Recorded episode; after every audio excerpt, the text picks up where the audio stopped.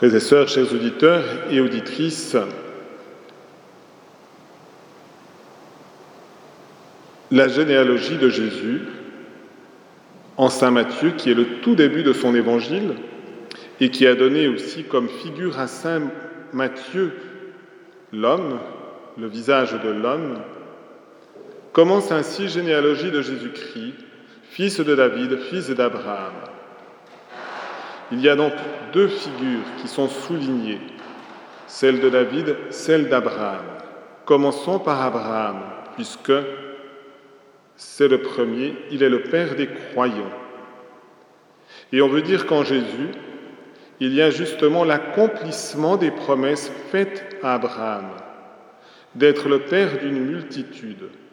Une telle multitude que c'est non seulement le peuple d'Israël qui est sorti d'Abraham, mais c'est l'ensemble de tous les peuples qui peuvent entrer dans l'alliance entre Dieu et les hommes. Et cela se réalise en Jésus, dans le Fils de Dieu, qui s'est fait aussi Fils d'homme à l'intérieur de cette généalogie. Si on souligne Fils de David, c'est que Dieu avait promis à David qu'un de ses descendants siégerait sur son trône, et cela d'une manière mystérieuse, unique. Jésus est fils de David, il est Messie, il est roi.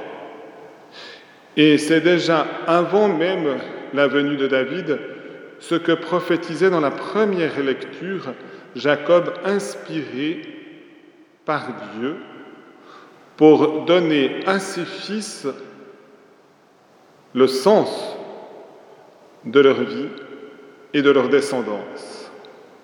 Et en effet, étonnamment, mais c'est là qu'on voit aussi la liberté de Dieu, étonnamment, ce n'est pas à Joseph que la promesse est faite, lui qui a été fidèle, lui qui avait été rejeté, mais à Judas, à Judas, celui qui faisait partie des douze patriarches d'Israël.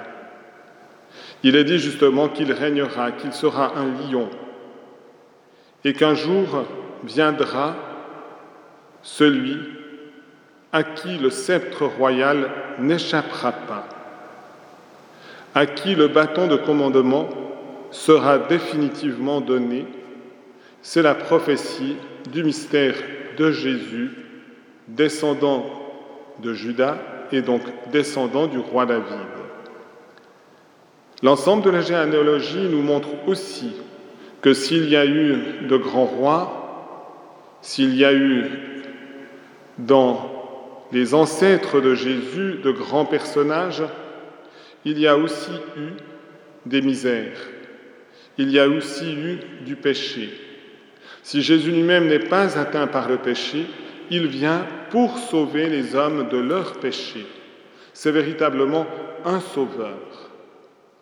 Et il vient d'une manière tout à fait gratuite, comme la gratuité de l'amour de Dieu qui nous offre cet immense cadeau qu'est son Fils venu en notre chair.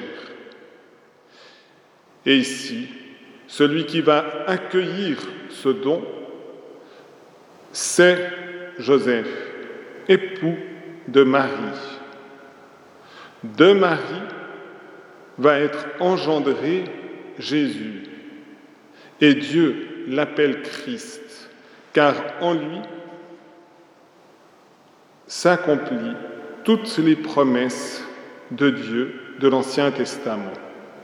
En lui, nous dira encore la Sainte Écriture, habite corporellement la plénitude de la divinité. Jésus est Dieu, et Jésus, parce qu'il est Dieu, est l'innocent par excellence, la source de la purification et de la sainteté pour notre humanité. Alors oui, frères et sœurs, chers auditeurs et auditrices, confions-nous à Jésus, Fils de Marie, Fils du Père éternel. Donnons toute notre vie à Jésus. Laissons-le agir en nous pour nous purifier, nous sanctifier et ultimement nous donner le bonheur éternel, la vie éternelle commencée dans le secret de notre cœur et un jour achevée dans la vision même du mystère de la Sainte Trinité du Père, du Fils et du Saint-Esprit. Amen.